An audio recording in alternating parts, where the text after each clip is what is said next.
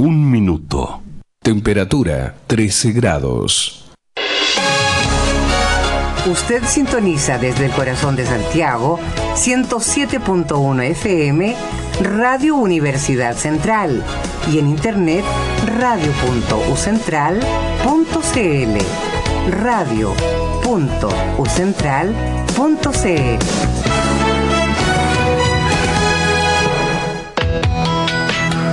Radio Universidad Central 107.1 FM presenta Café Conciencia.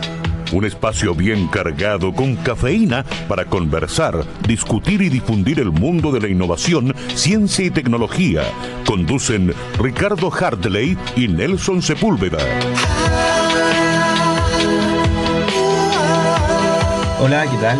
Muy buenas tardes a todos los que nos están escuchando. El día de hoy tenemos un invitado bien particular y también con un entramado histórico diverso para, en el tema de ciencia y tecnología. Y estamos nuevamente con, con Nelson. ¿Qué tal? Nelson? Hola, hola Ricardo. ¿Cómo estás? Nuevamente en Café Conciencia UCEN. Estamos transmitiendo y tenemos un invitado bastante interesante en esta jornada para hablar de ciencia, para hablar de historia en particularmente. Y bueno, nuestro invitado, sin más, es Martín Pérez Comiso. Eh, alguien que conoce hace muy poco, pero muy interesante el conocimiento que tiene él, sobre todo en el contexto histórico de la ciencia y tecnología en Chile. Así que nada, bienvenido Martín. Muchísimas gracias Ricardo y eh, Nelson por la invitación. Bueno, para empezar a entrar en materia, eh, primero tú, ¿desde qué área vienes y, y hacia dónde te estás dirigiendo? Uf, veamos, yo soy químico de la Universidad de Chile y eh, ahora hago clases en varias universidades y me especializo en ciencia, tecnología y sociedad, que es un campo del conocimiento el cual se dedica a comprender los efectos sociales, políticos y culturales de la ciencia y tecnología, porque al fin y al cabo eh, podemos hablar mucho de fenómenos científicos y tecnológicos, como puede ser un transbordador espacial, una operación médica, o puede ser también un aula escolar, y entenderlas desde la investigación, pero algo que por lo general se ha olvidado durante mucho, mucho tiempo es que esa investigación la hacen seres humanos y personas que tienen condiciones sociales y materiales particulares y, históricas. Y Ciencia, Tecnología y Sociedad nace hace como 40, 50 años como una disciplina que se dedica a pensar en esas condiciones que tienen que ver con la política científica, tienen que ver con la política industrial de un país, tienen que ver con la historia científico-tecnológica y con la historia institucional de los investigadores y de la gente que se vincula a la investigación, como son incluso los científicos ciudadanos de hoy en día o los participantes en foros de internet como Reddit súper interesante. Bueno, hay un montón de gente que está transitando desde sus estudios de pregrado a, otras áreas donde ven que hay necesidades de desarrollo. Y en eso mismo tú participas en Ciencia Ciudadana y me llamó la atención esa, ese emprendimiento, entre comillas. O sea, eh, trabajo, eh, uno de mis trabajos tiene que ver con la Fundación Ciencia Ciudadana, donde soy director de proyectos educativos. En la Fundación Ciencia Ciudadana estamos, eh, es una fundación que tiene varios años. Eh, que es presidida por Dinka Acevedo y por Sebastián Escobar. Eh, ellos mm, durante mucho tiempo han estado interesados en cómo hacer que la ciudadanía participe en proyectos de investigación. Y la ciencia ciudadana es una como estrategia metodológica donde los protagonistas de la investigación no son solamente investigadores profesionales con 5, 6 o 10 años de formación, sino que son personas entusiastas, motivadas, que tienen eh, como tiempo y ganas de contribuir a la investigación que se, eh, se en un problema que se propone, que puede ser desde como la observación de aves en un parque nacional hasta el estudio del lenguaje en una comunidad para entender cómo se discriminan ciertas comunidades. Eh, eso, por ejemplo, un estudio que se hizo en el Bronx, en Nueva York. entonces, como, dado que la ciencia y la tecnología parten de la observación, entre más observadores hay, con una mirada crítica y buscando esos resultados, mayor cantidad de resultados puedes como, como acumular para analizar. Ahora, para formar esa masa crítica, me imagino también son estas actividades que ustedes desarrollan en, en junio.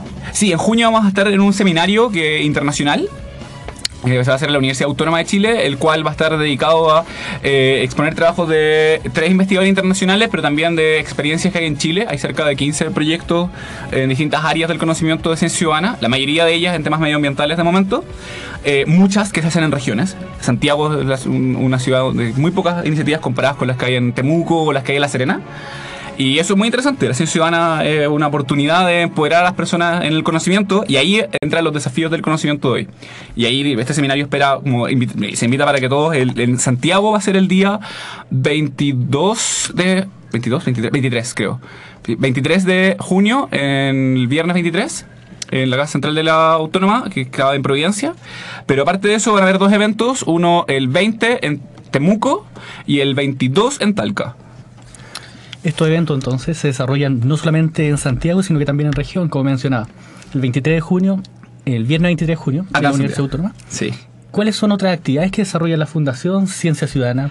Otra actividad que desarrolla eh, es una plataforma, eh, la fundación se entiende como una plataforma que ayuda a como construir estos proyectos, porque muchos proyectos que hoy se desarrollan en investigación tienen la oportunidad de involucrar a la ciudadanía, pero dado que los investigadores no se forman o no ven mm. esa oportunidad, eh, requieren como, como rediseños metodológicos en sus proyectos de investigación donde dice cómo lo hago. Y ahí vienen limitantes de cómo levanto una página web para analizar, para exponer esos datos, cómo es la propiedad de esos datos, eh, qué tipo de cosas tengo que capacitar a este observador ciudadano que me va a ayudar en mi proyecto de investigación y cuánto tiempo tengo que dedicarle a eso. Entonces, eh, en ese tipo de diseño entra la fundación a colaborar.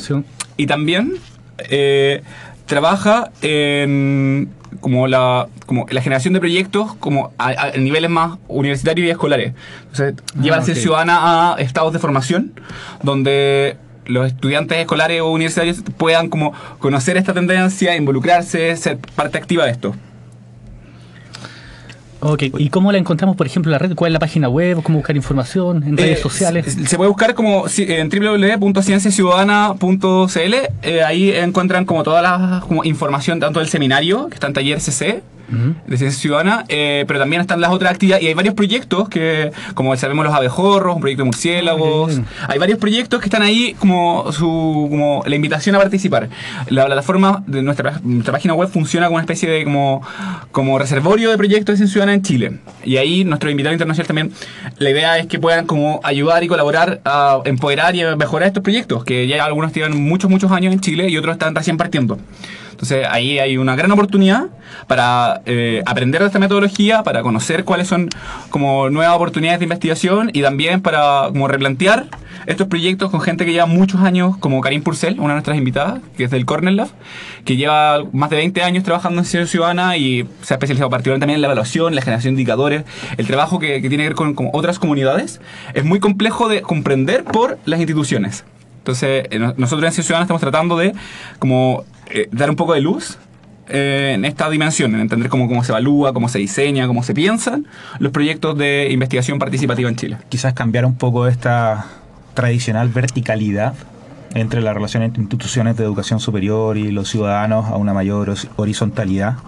Um, de por sí estaba viendo un tuit de Claudio Martínez, quien es vicerrector de investigación y desarrollo e innovación de la USACH, y él hacía apuntaba justamente a una de estas encuestas nacional de percepción social de, de CONICIT, donde hacía la siguiente pregunta: ¿Conoce alguna institución que se dedique a hacer investigación científica y tecnológica en Chile? Y 81% de la gente dijo no. y hay un mea culpa enorme de, las instituciones tradicionales respecto a ello, cómo hacer difusión del conocimiento, no a través, no esperando que solamente te lean los pares, sino que participar de las ideas de la, de la comunidad. Sí, eh, ahí viene un poco más como mi investigación personal que tiene que ver con cultura científica y tecnológica, que tiene que entender con cuáles son como los entramados, las relaciones, las formas de, ver el mundo que tenemos con la ciencia y tecnología. Eh, que al fin y al cabo son cosas que son como inmanentes a toda nuestra realidad, pero que uno tiene que ponerse como unos lentecitos de científico, unos lentecitos de tecnólogo, los cuales nos forman desde el colegio. Y ahí eh, los investigadores, que son gente que tiene unos lentecitos de alta calidad de alto nivel, por decirlo así, porque han pasado mucho tiempo desarrollándolos, mejorándolos, dándole herramientas, eh, eh, tienen también una responsabilidad tanto con las, nuevas generaciones, que, hacen, que se, tradicionalmente se le dice que se hace a través de la docencia universitaria, eh, pero también con los colegios, con los niños y con los otros ciudadanos que son iguales a, uno, pero que no tienen unos lentecitos tan potentes para ver la ciencia en todas partes.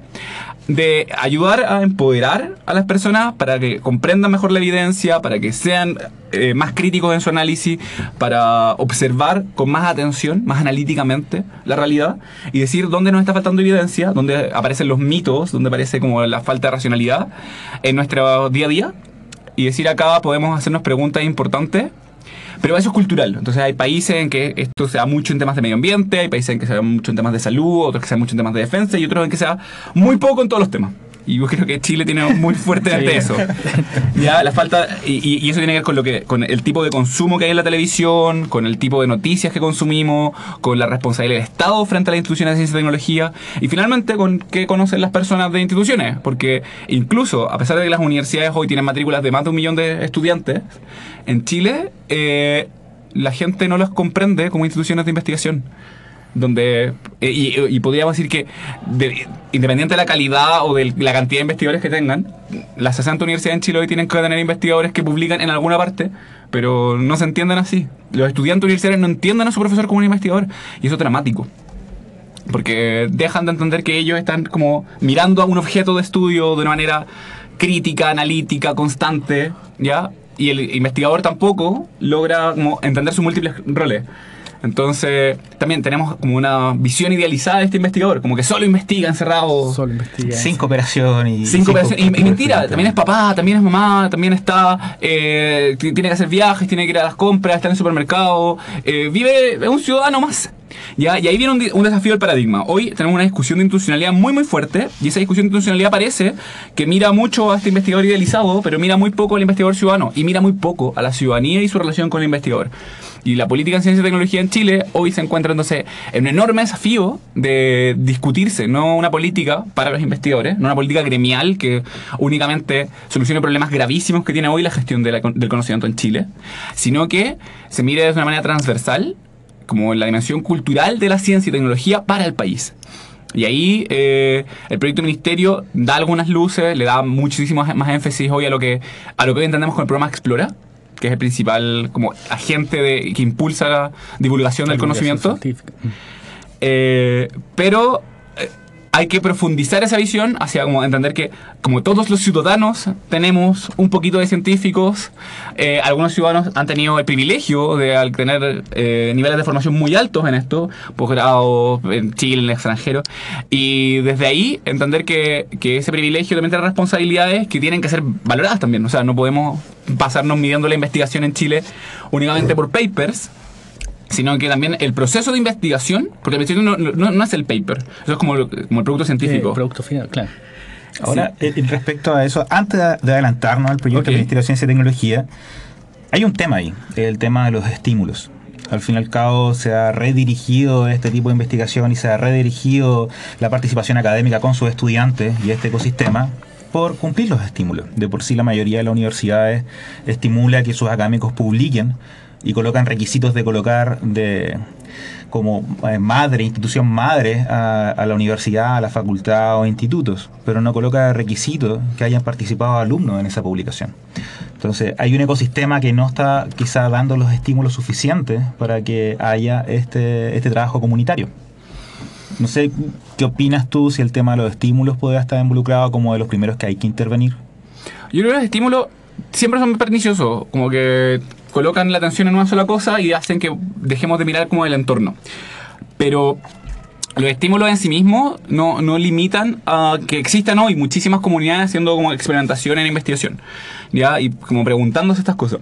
Yo creo que eh, hay una fuerte tensión entre como la, la, ciencia tradicional que se hace en Chile, que es de muy alto nivel académico comparado con otros como países de la región, pero que ha funcionado bajo un sistema que es eminentemente individual, centrado en la figura personal, eh, y, y, y, que ignora, no es que no estén, no es que no existan, no es que no trabajen en equipo, pero ignora el rol de las trayectorias de estos como grupos de investigación. De eh, y, y, eso es parte también por los estímulos, porque el estímulo es para un individuo, no es para un grupo. Eh, se, estimulan proyectos individuales, fondos un, un fondo individual que te dice, sí, colabora con gente y que también te diga algo, pero alguien es el principal. ¿Ya? Eh, y en esa figura eh, se, desestim se desestimula el desarrollo de otro tipo de investigación, por ejemplo, ciencia ciudadana, ya que requiere entender que hay un grupo como que coordina, diseña y que después otro grupo puede ser el que analice los datos. Eh, y entre medio hay muchísima gente que participa. y en ese tipo de alianzas Fondesit, el proyecto Fondesit resultan ser, constriñen esos modos de pensamiento, constriñen modos de pensamiento en donde eh, se genera tecnología. Entonces llegamos hasta el punto de que hacemos toda la investigación para eventualmente hacer tecnología, pero los fondos son para eso, no, no son para generar productos tecnológicos, son para pilotos, prototipos y si es que. Y ahí, pues no sé, eso ya también es como casi competencia de Corfo. Y ahí viene como, como entendemos linealmente el conocimiento y la producción de conocimiento y eso genera problemas profundos en como los resultados de eso, porque esperamos únicamente indicadores como de un proyecto lineal y la ciencia, como cualquier otra actividad humana, es un proceso complejo, multidimensional, que pasa tanto por como éxitos y frustraciones, que la gente muy muy buena un día se va a enfermar y no va a poder hacer, seguir publicando y después eso el sistema lo castiga, ya o la gente joven que llega y que no tiene tantos como eh, méritos Un, un mérito académico. mé- méritos personales como los que se exigen hoy, resulta menospreciada por como- Bueno, además hay un tema de, de temporalidad, ¿no? Sí, pero, pero te- termina como.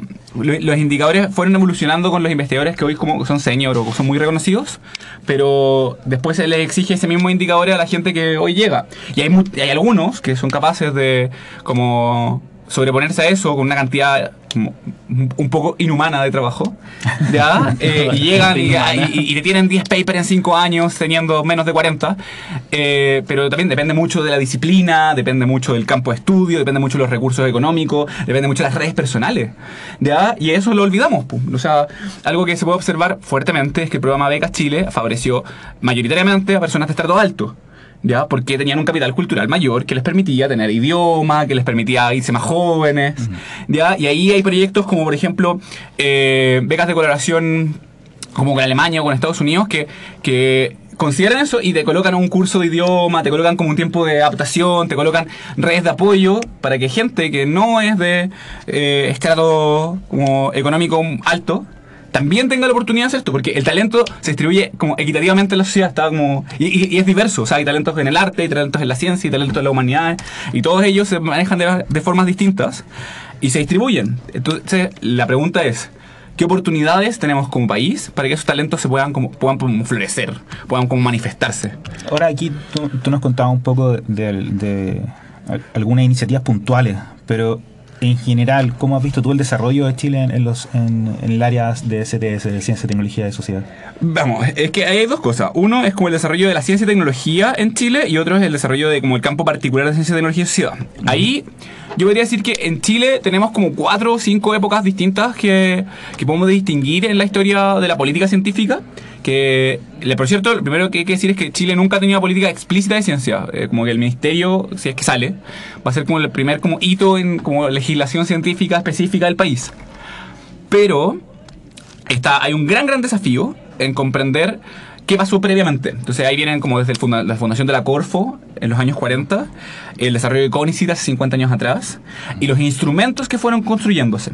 Y esos instrumentos responden a ciertas lógicas de ciertos gobiernos en particular, y también a ciertas presiones internacionales. O sea, hay un modelo que es muy similar en toda Latinoamérica, de tener una como comisión de ciencia y tecnología, como el CONICET, como el CONACYT, etcétera, todas se llaman muy parecido también, eh, que están en Colombia, en México, en Chile, en Argentina, en Uruguay, y que gestionan las becas y los, y, y los fondos de investigación, pero que, por ejemplo, tienen dificultades para incentivar cierto tipo de productos, como investigaciones, tienen, les cuesta entender lo interdisciplinar, ya porque se basan en que existen disciplinas que tienen un, un marco. Entonces, cosas como la ciencia de datos, los estudios de género, resultan ser extrañas, ajenas y tienen que como adaptarse a códigos de otras disciplinas. Entonces, la emergencia de nuevos campos en Latinoamérica es muy, muy compleja, y particularmente en Chile. Y ahí vienen como algunos campos que evolucionan hacia ciertas áreas. O hoy muchos científicos de la computación se han ido a ciencia de datos y han habido algunos investigadores jóvenes que desde el extranjero han logrado como iluminar al país y empiezan a, como, a ver fondos disponibles para el Big Data, para investigar en Chile eso también. Y no simplemente recibir tecnologías y desarrollos desde Japón, desde Estados Unidos, desde Inglaterra, de, ah, la Big Data es así y tienen que hacerla así, y ser operadores, como por ejemplo si lo somos en química.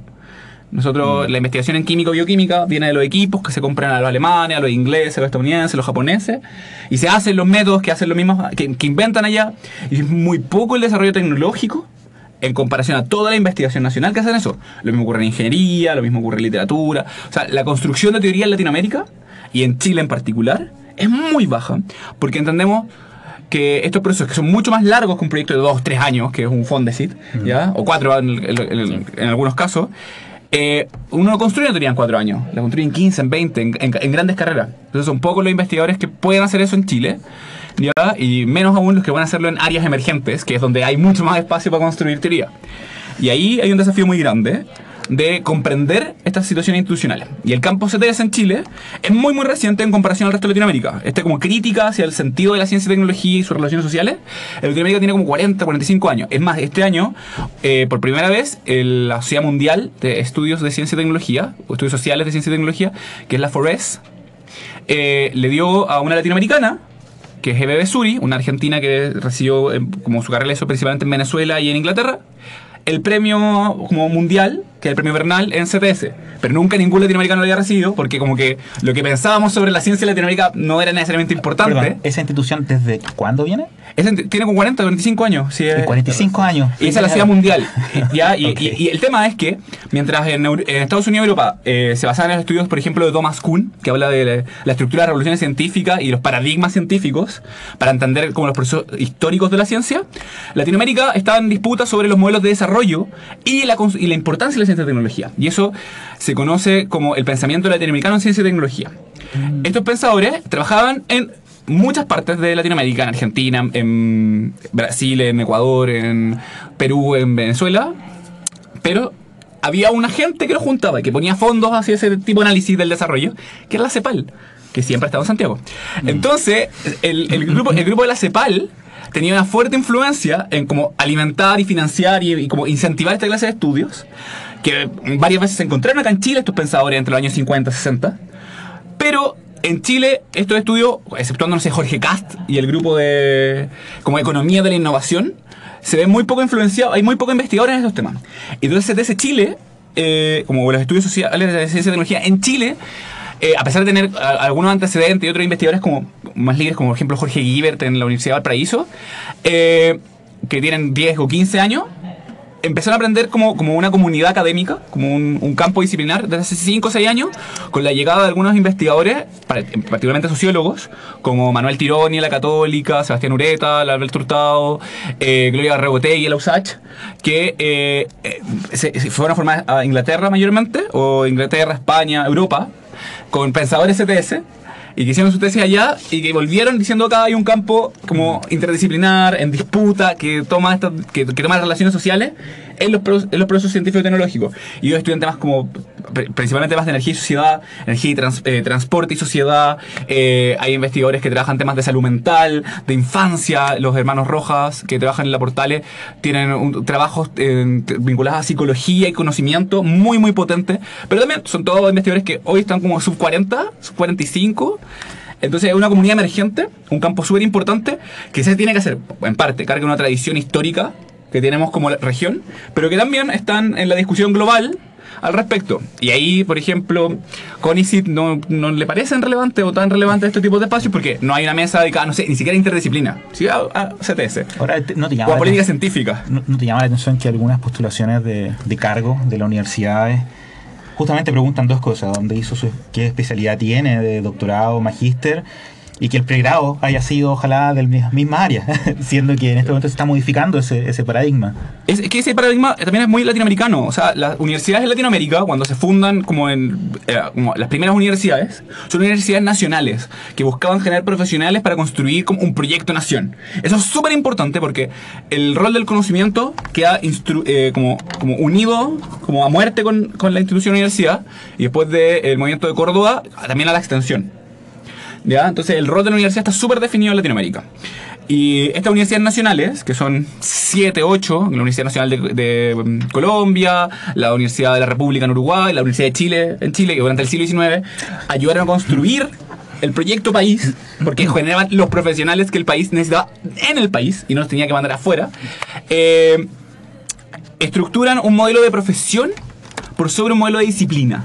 Entonces, en Chile tenemos muy buenos abogados, muy buenos ingenieros, muy buenos médicos, pero como a medida que el conocimiento se va complejizando, requiere especialistas. Y ese proceso pasa como en el rectorado de Juan Gómez Milla y de Juan Hernández en la Chile, eh, entre los años 35 a eh, del 35, aprox hasta el 40, hasta 55, en que aparecen un montón de otras carreras. Aparece la geografía, aparece el diseño, aparece la química, la física, aparece la biotecnología, y eh, como ese surgimiento de disciplinas, le aparece como reaparece la historia, ya, eh, ese, eh, eh, como esa diversificación hacia la disciplina. Primero, en Chile ha sido difícil de considerar, entonces nuestro estatus político de lo- los que estudian ciencia y se dedican a investigar es menor a un profesional exitoso que ganar plata, un abogado, un arquitecto, un ingeniero. Interesante conversación la que estamos teniendo con Martín Pérez. Y bueno, para dejar un espacio, nos vamos a un intermedio y continuamos en Café Conciencia USEN, hablando sobre historia, ciencia, tecnología y todo este vínculo Con la sociedad. con la sociedad.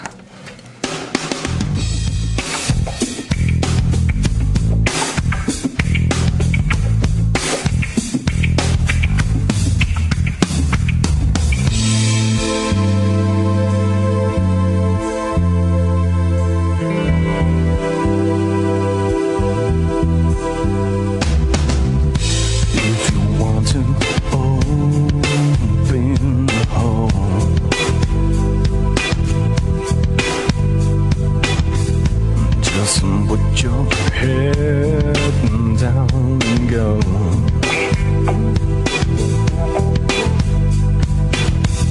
Step aside the piece of the circumstance.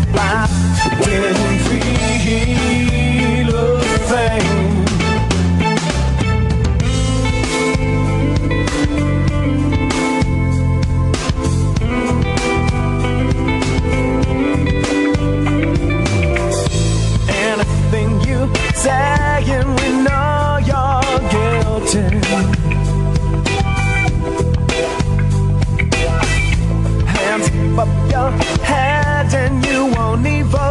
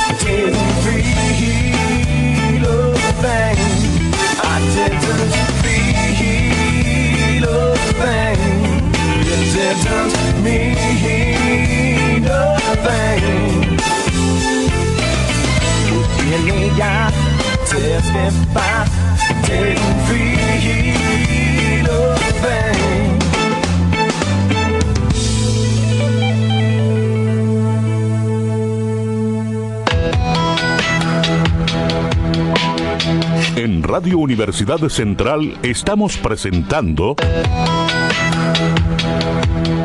Café Conciencia, un espacio bien cargado con cafeína para conversar, discutir y difundir el mundo de la innovación o tecnología.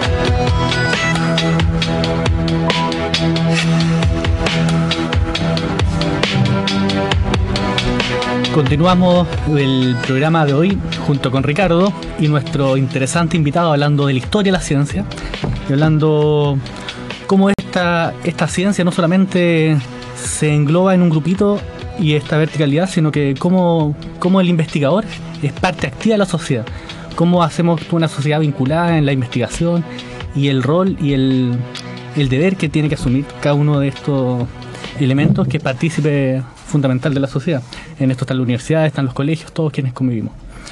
Para continuar, eh, en términos de la- las políticas de ciencia que se están llevando a cabo en Chile y en el mundo, en política, ciencia, tecnología, ¿cómo se podría abarcar este tema desde, cómo lo ves tú desde el punto de vista de la, de la historia, desde el punto de vista histórico?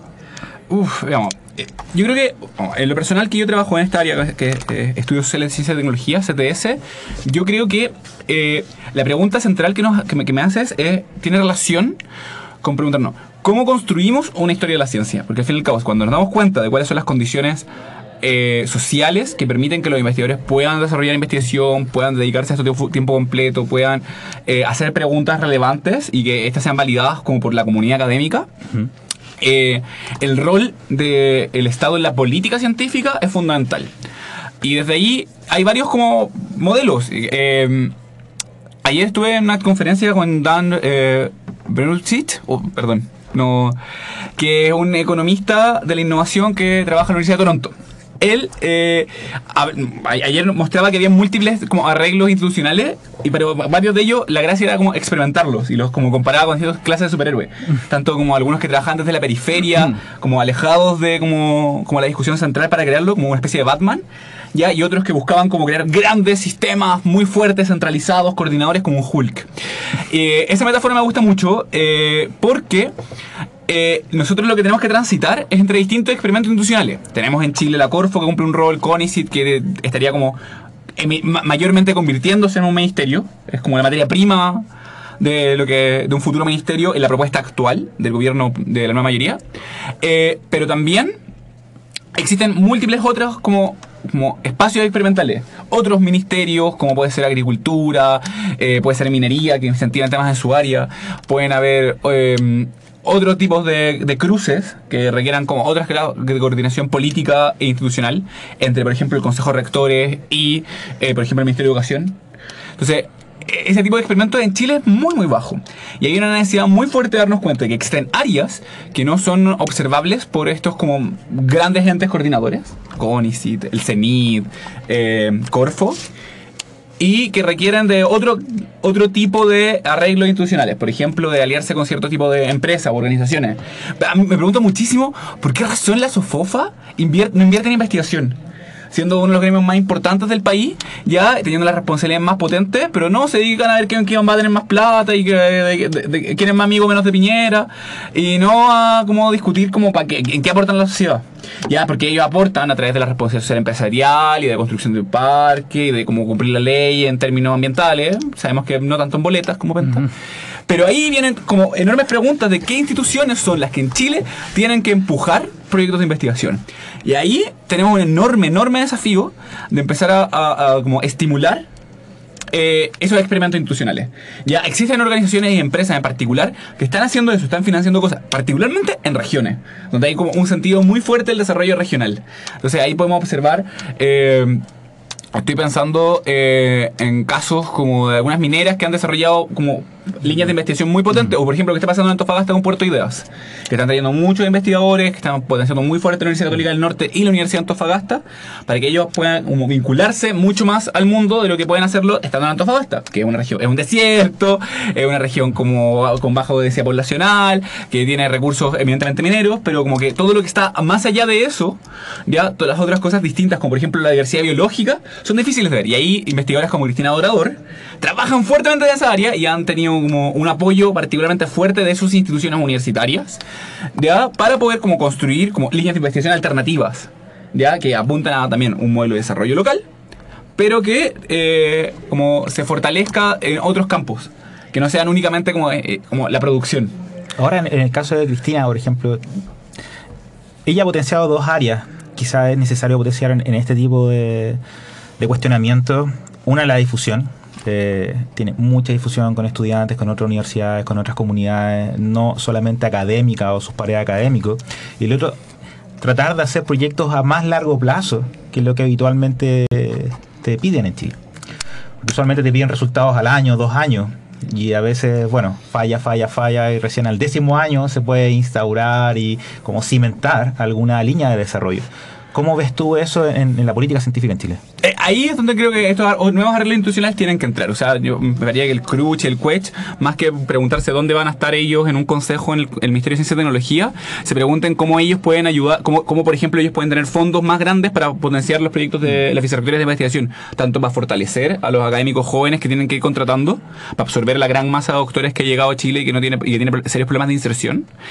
Y por otro lado, eh, cómo ellos pueden incentivar áreas nuevas que son críticas como el país, como por ejemplo la educación.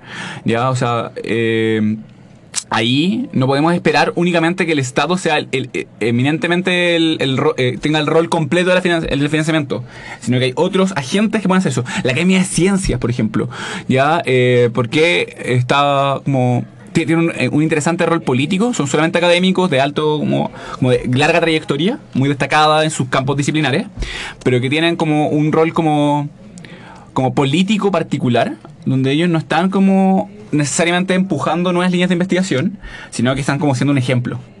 Y ahí viene un desafío de por qué no pensar esa academia de ciencia como también un nuevo espacio para empujar nuevas disciplinas, para potenciar nueva investigación, para descentralizar el conocimiento. Eh, y ahí este- estos arreglos institucionales creo que son como tenemos que empezar a pensar, ¿qué, ¿quiénes, qué agentes que no están hoy en la investigación?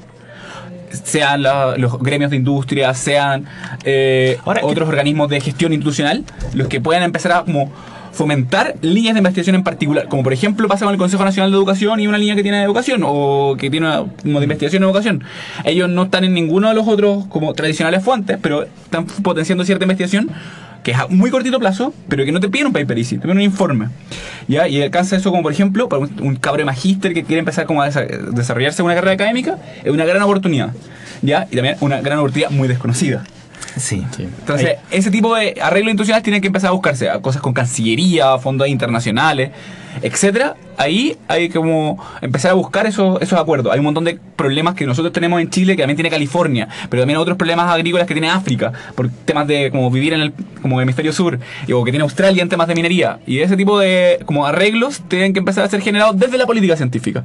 Entonces, cuando se haga un, una- un acuerdo de libre comercio que no tenga únicamente términos como relativos a los impuestos y las exportaciones, sino que también pensemos en que fomente la investigación, valore el conocimiento local, fortalezca los intercambios, ya Eh, cosa que ha pasado en algunos tipos de acuerdos y no en todos, ya Eh, y hacernos preguntas, ¿qué más podemos hacer? Y no cómo mantenemos lo que hay. Ahora, dentro de esta misma discusión y antes que, que Nelson pase a, a la, a la última parte de, de la- de esta conversación, ¿tú crees que los colegios profesionales deberían tener algo que decir acá? Porque aparte de defender su, su gremio y su interés eh, más que nada en la práctica profesional diaria, ellos también están involucrados en el desarrollo de, de, de potenciar las áreas que ellos desarrollaron en, en su programa. Al fin y al cabo, todos se están actualizando anualmente. Eh, no sé si es bueno reflotar esa como una instancia aunadora de, de ideas. Creo que es un interesante espacio los colegios profesionales. Creo que eh, lo que sí están absolutamente desempoderados, igual que los sindicatos en Chile, porque antes los colegios profesionales, por ejemplo, uno salía de una profesión y tenía que entrar al colegio profesional y el colegio profesional te podía quitar como, como el derecho a como ejercer tu profesión, porque al fin y al cabo hay como un rol de la ética profesional. Hemos visto que es muy necesaria esa ética profesional. En casos como la ingeniería comercial, en casos como eh, la medicina, ya donde hay varios instantes donde que, que no tiene que ver con cuánto sabes o cuánto responde a una prueba o, o cuán de buena fe o buena familia eres, sino que tiene que ver con tus actos, con tu desarrollo profesional. Que ahí un caso clásico, el de, o eh, como emblemático, es el de Agustín Edwards y el colegio periodista, pero es excepcional también. O sea, hay mucho periodista que como que deja mucho que desear y el colegio periodista no puede nada hacer, no, no puede hacer nada, ya, porque es irrelevante Sí, eh, culturalmente. éticos ahí. Eh, sí, pero es irrelevante culturalmente ser o no ser parte del colegio de periodistas.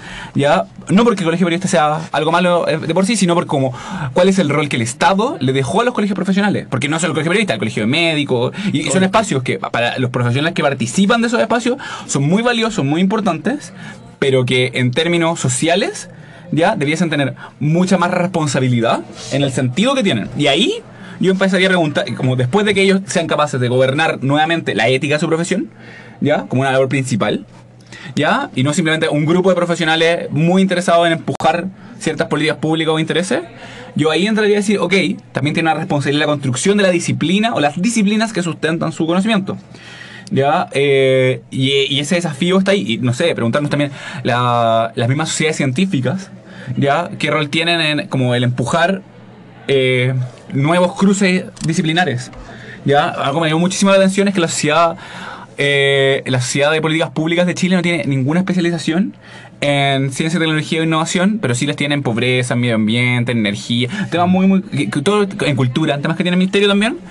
Y ahí viene como, ¿por qué estos tipos no ponen énfasis en eso?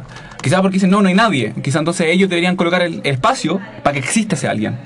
Bueno, indudablemente va a haber alguien entusiasta. O sea, en política, ciencia y tecnología está empezando a armar un par de grupos. Un grupo, hay un grupo de economistas que de- como viene de la tradición de como, eh, Jorge Katz, que es como Benavente y Saler, que están armando una cosa más vinculada a política e innovación.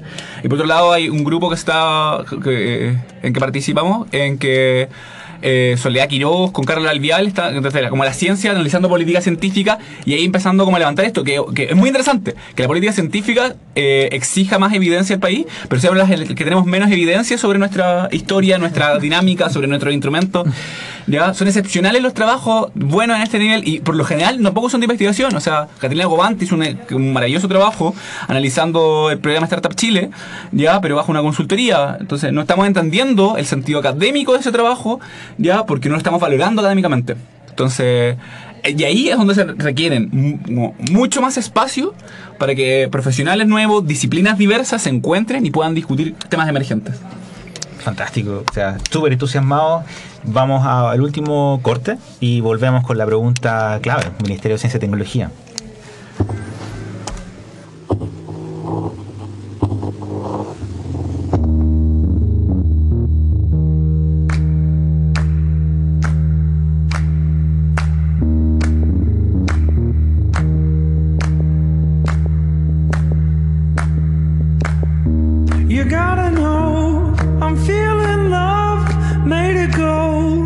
I never loved another one, another you. It's gotta be love. I said it. You gotta know I'm feeling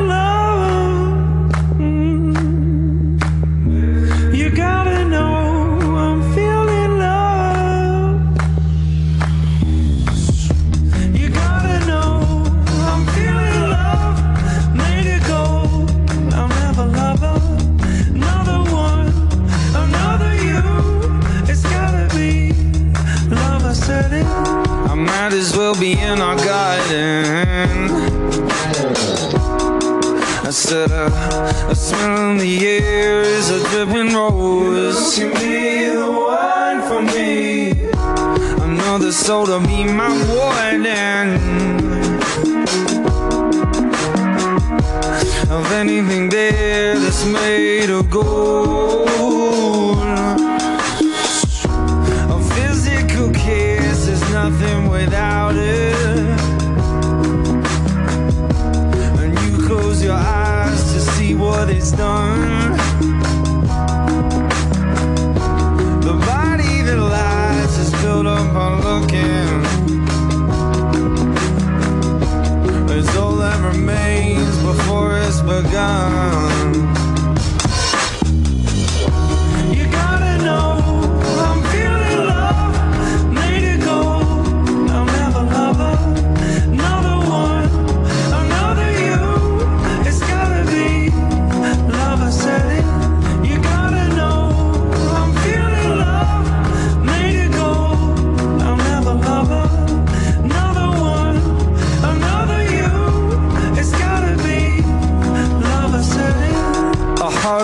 swell before it's hardened. With the flick of the hair, it can make you old. Another hole to dig my soul in. I'll leave anything bare that keeps me sold. A physical kiss is nothing without it.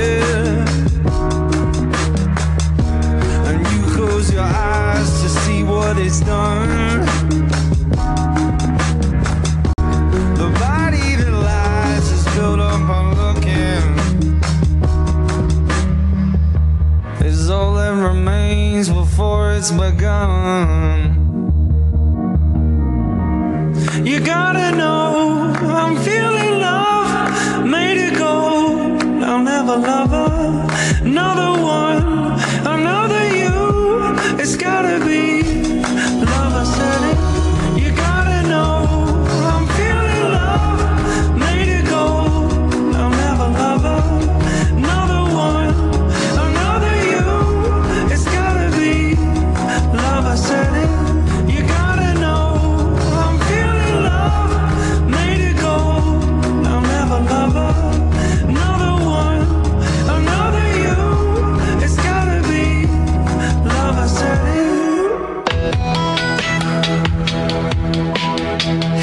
Radio Universidad Central estamos presentando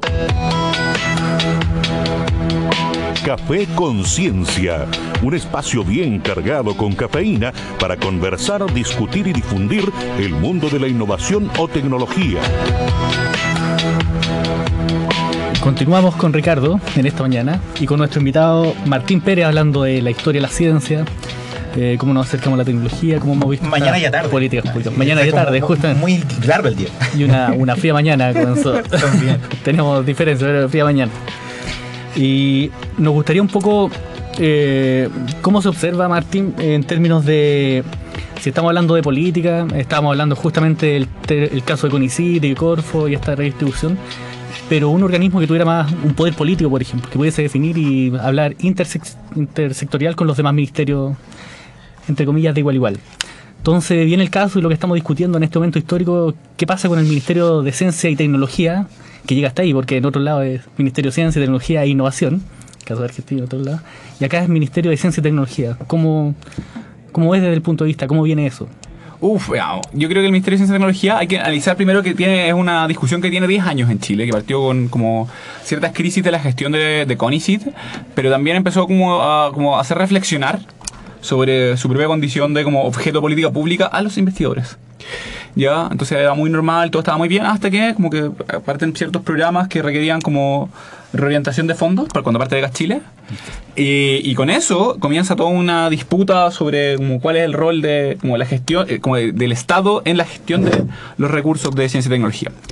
Y ahí, primero, hay que darse cuenta que Chile ha tenido un muy bajo aumento de ciencia de, presupuesto en ciencia y tecnología, ha estado destinado específicamente a ciertos instrumentos y no a fortalecer, como por ejemplo, la gestión institucional. Y ahí hay un espacio que, eh, que ha dejado como muchas decepciones. Tanto la gente que ha trabajado en CONICIT y en Corfo, a la gente que ha desarrollado proyectos con ellos. Porque es muy, muy complejo eh, desarrollar algo donde después de eso viene como la subdirección de educación superior, después viene el Ministerio de, Economía, el Ministerio de Educación, y a veces se mete el Ministerio de Economía, y en otros casos aparece Hacienda. Entonces hay una tensión no menor con el lugar institucional que tiene la, Agencia de Ciencia y Tecnología en Chile. Y otros países lo han solucionado cambiando el, ministerio, pero también reenfocándolo en ciertos temas y, empoderándolo. Y esa apuesta es la apuesta que hasta ahora está siendo consenso. Y en mi caso, yo encuentro que, eh, mi mi opinión personal, no simplemente eh, eh, es como deseable, sino que es necesario. Porque tiene que ver con cuál, eh, cuál es la dimensión cultural que tiene la ciencia y tecnología en el país y como objeto de gobernanza. Y ahí este ministerio entonces hoy tiene un gran, gran desafío, que es que primero pasaron un conjunto de comisiones presidenciales, nueve desde el 90, pero pensemos solamente las últimas dos que se dedicaron a temas de ministerio. Piñera tuvo una, Bachelet tuvo otra. El proyecto de Piñera ni siquiera entró porque tuvo problemas administrativos para entrar, ya, que es el, que, el Ministerio de Ciencia, Tecnología y Educación Superior. Y ahora este de Ciencia y Tecnología, que dejó innovación afuera, pero la tiene adentro porque está en el espíritu. Eh, Sí, eso es realmente. ya, eh, pero en verdad también eh, tiene la- el, como el desafío de no partir la discusión de cero. O sea, ya tenemos 10 años de discusión. eh, se cumplen 10 años de, de morir en 2007, que fue una primera, prove- la primera protesta científica en Chile, como grande. Ya. eh, y ahora el tema es como, o se casa ministerio o no. Y viene, este ministerio propuesta tiene un montón de deficiencias en participación, en como ciertas funciones, roles, temas de regionalización, un montón de cosas que se pueden mejorar. Pero el proyecto de ministerio como tal ya es una oportunidad muy potente para empezar a discutir estos temas con un ministro. Entonces, yo primero soy un convencido que tiene que como crearse este ministerio. Y este ministerio no puede, también hay un montón de temas como súper contingentes.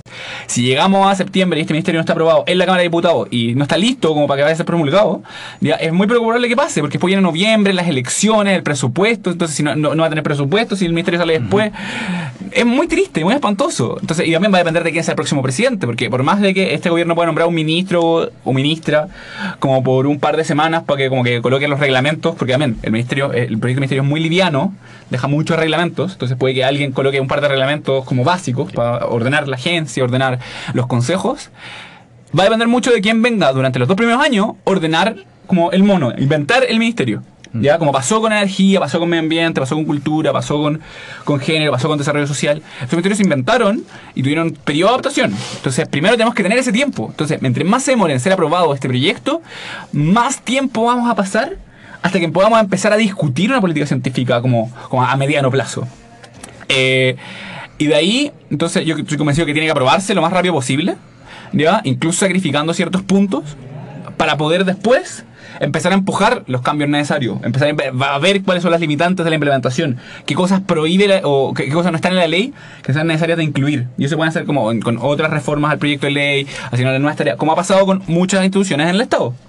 ¿Ya? Eh, y no tienen que ser reformas grandes, espectaculares, sino que tienen que ser cosas que permitan eh, darle como, como coherencia a este sentido de institución. Y ahí veo como un peligro como que a las universidades, tanto privadas como estatales, buscando como cuotas de poder en espacios específicos, así como acá no estoy yo, entonces no. O las regiones pidiendo tener que todas las regiones tengan una oficina, pensando de que ahí hay una seremía, pensando que a mediano plazo la lógica es que cada región tenga un espacio de gobernanza de la ciencia y tecnología que dependa de su intendencia y que después este como, como espacio de gobernanza del ministerio sea algo que coordine entre regiones como similares, que potencie ciertas áreas, ya está muy centrado como en la idea de la lotería natural, que es una idea que, que explora, em- empezó a trabajar como hace 5 o 6 años atrás, y que después fue tomada por el CENID y por Corfo, y empieza a hacer coherencia de que en verdad nuestras regiones, nuestra visión política, no tiene que ver tanto con nuestra región geográfica. O sea, hay un norte grande, hay un norte chico, hay una zona central agrícola, hay una,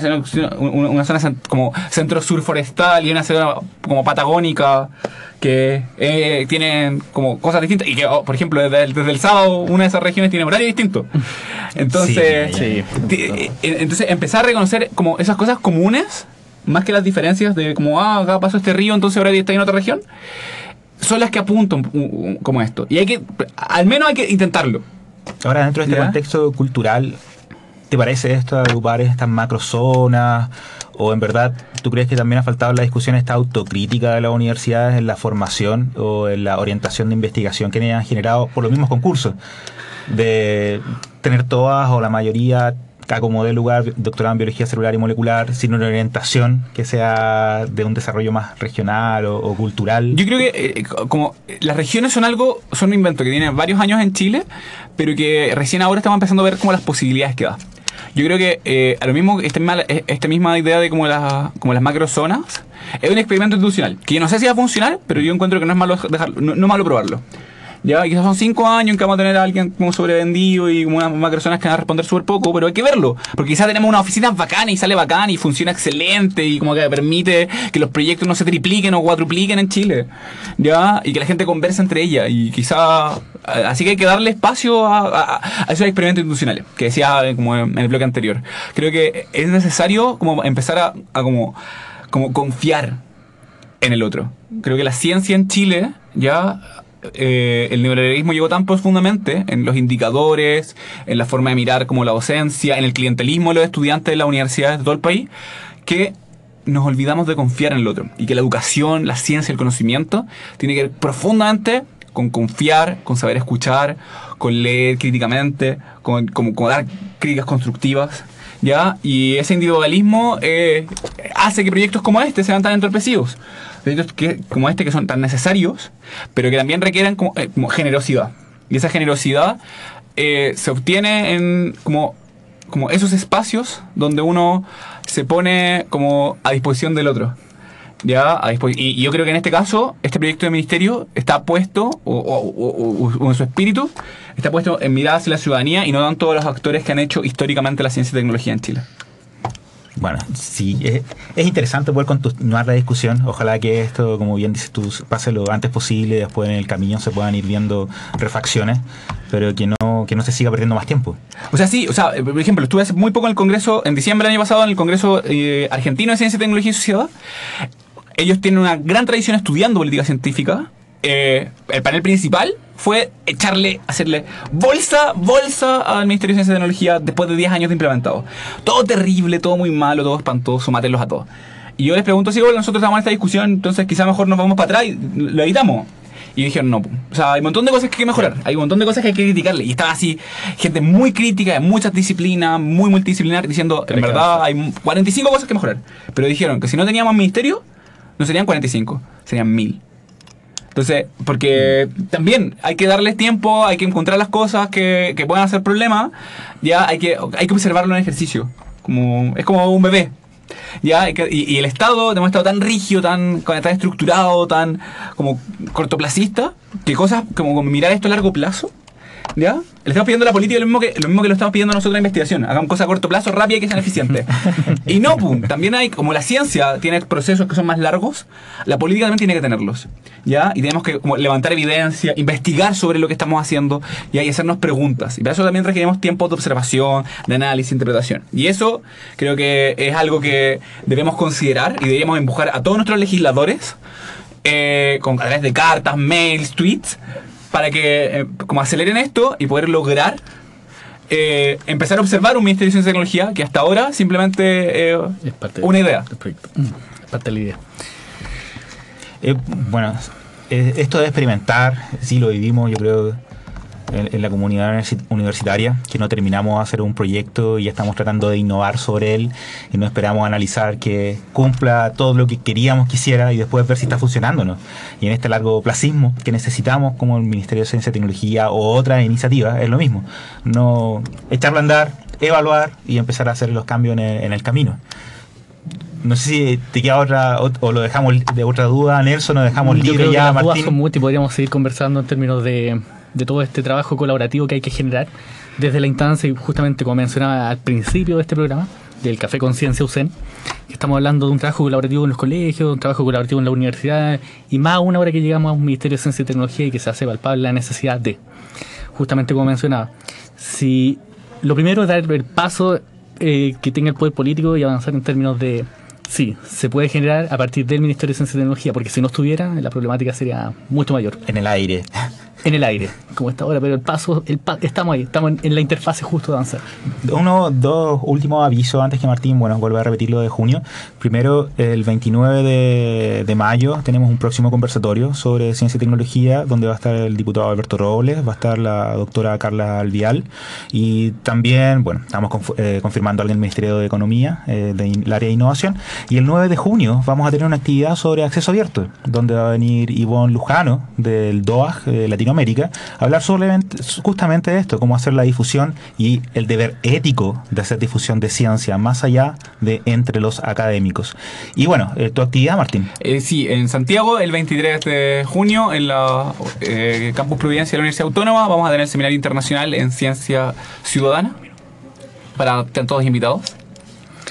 Y también mañana a las 18 horas tenemos la inauguración de las estaciones de monitoreo UV en colegios desde la Universidad Central de la Facultad de Ingeniería. Agradecemos a Martín Pérez por habernos acompañado. Ricardo, Nada, muchas gracias y nos vemos el próximo martes. muchas gracias. Hasta el próximo martes. Radio Universidad Central 107.1 FM presentó Café Conciencia, un espacio bien cargado con cafeína para conversar, discutir y difundir el mundo de la innovación o tecnología. Hasta la próxima semana.